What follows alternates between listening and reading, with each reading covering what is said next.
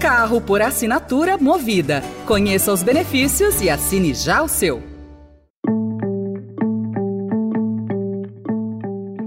Olá, começa agora mais uma edição do Notícia no seu Tempo, um podcast do Estadão para você ouvir as principais informações do jornal. Esses são os destaques do dia. Mendonça reabre negociação de acordos de leniência da Lava Jato sem revisionismo. Ofensiva final de Israel prevê que mais de um milhão de refugiados migrem para o norte de Gaza. E aos 79 anos, fazendo turnê e lançando novo álbum, Rod Stewart diz que aposentadoria não faz parte de seu vocabulário. Hoje é terça-feira, 27 de fevereiro de 2024.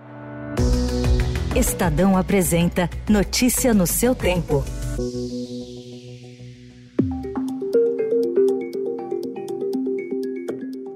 O ministro André Mendonça, do Supremo Tribunal Federal, deu 60 dias para que órgãos públicos e empresas que firmaram acordos de leniência no âmbito da Operação Lava Jato cheguem a um consenso sobre os pactos, uma delação premiada de pessoas jurídicas. Durante esse prazo, as empresas que não pagarem as multas previstas nos acordos não sofrerão punições. Na prática, Mendonça autorizou uma renegociação dos acordos. O ministro anunciou a medida após audiência de conciliação sobre a ação apresentada apresentada por partidos aliados do governo Lula, que questiona as multas dos acordos celebrados até agosto de 2020.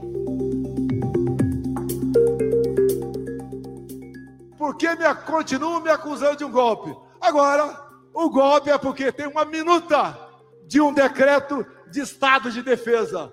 Golpe usando a Constituição? Tenham a santa paciência. Apesar de não ser golpe, o estado de sítio, não foi convocado ninguém dos conselhos da República e da Defesa para se tramar ou para se botar no papel a proposta do decreto de estado de sítio. O discurso do ex-presidente Jair Bolsonaro durante o ato na Avenida Paulista, em São Paulo, no domingo, deve ser usado no inquérito da Polícia Federal que investiga uma tentativa de golpe de Estado. Na ocasião, diante de apoiadores, ele mencionou a minuta do golpe, da qual ele é suspeito de ser o mentor, e minimizou a existência do documento. Existe ainda a possibilidade de Bolsonaro ser chamado a depor novamente, só que dessa vez sobre o teor das declarações feitas na manifestação.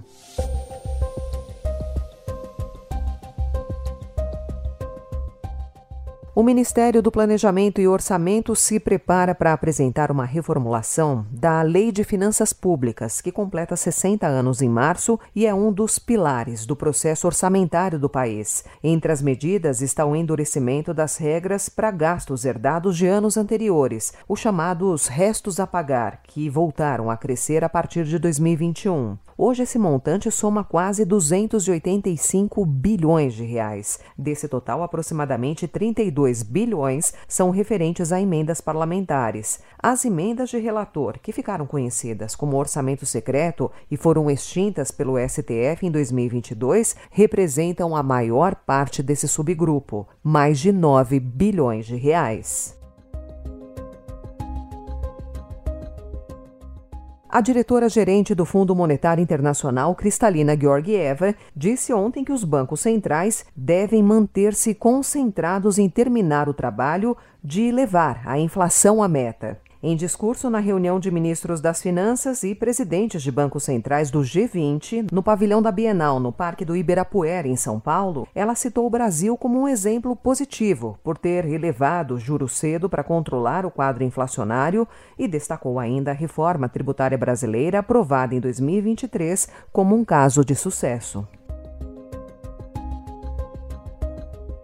O governo lançou ontem o Programa de Mobilização de Capital Privado Externo e Proteção Cambial, o Eco Invest Brasil, com o objetivo de atrair capital internacional para o financiamento de projetos ligados à transição energética. Para reduzir o custo dos empréstimos e mitigar os riscos de oscilação do real ante o dólar, o programa vai oferecer mecanismos de proteção cambial. O Banco Interamericano de Desenvolvimento será o principal agente na implementação do programa de seguro cambial. De acordo com Ilan Goldfein, presidente do BID, o banco apoiará o programa em duas frentes, inicialmente garantindo um total de 27 bilhões bilhões de reais. O BID, em particular, vai apoiar o programa em duas frentes.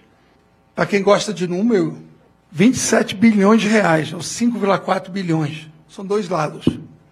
De um lado, com 3,4 bilhões, vai ajudar na questão dos derivativos, das opções, e o outros 2 bilhões na linha de crédito para dar a liquidez que as empresas precisam.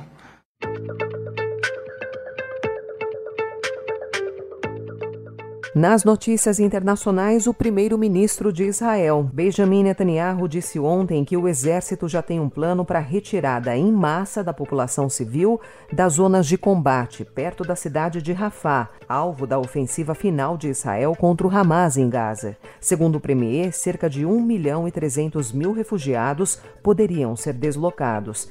A pressão internacional contra o bombardeio de Rafah vem isolando Israel. Mas, embora venha dizendo que a ofensiva é necessária para derrotar o Hamas, Netanyahu também vem demonstrando otimismo nos últimos dias com relação às negociações para um cessar-fogo. Notícia no seu tempo.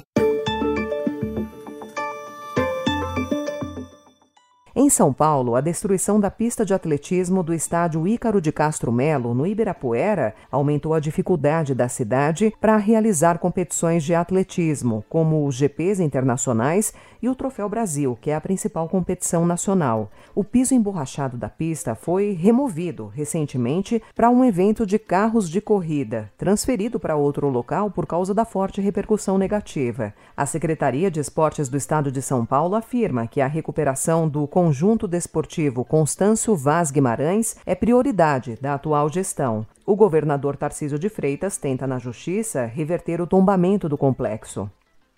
Na minha visão, na minha visão pessoal, não há por que a gente ficar preso a uma arquitetura que já está obsoleta. Nós podemos fazer uma arena do porte, do tamanho, da envergadura que São Paulo merece, muito mais moderna, para acomodar competições, para acomodar o esporte, para ser templo do esporte.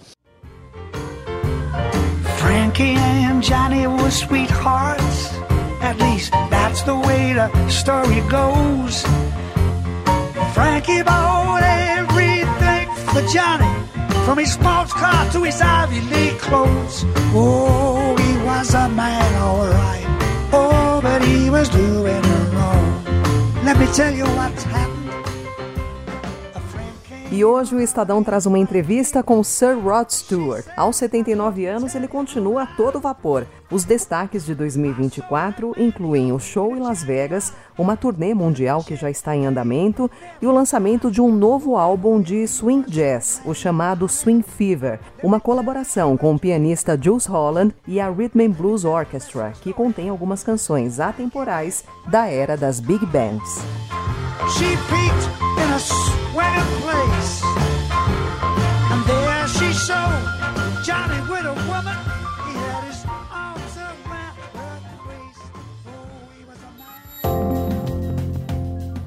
Essa foi mais uma edição do Notícia no seu Tempo, com apresentação em roteiro de Alessandra Romano, produção e finalização de Felipe Caldo. O editor de núcleo de áudio é Emanuel Bonfim. Você encontra essas notícias e outras informações no site estadão.com.br.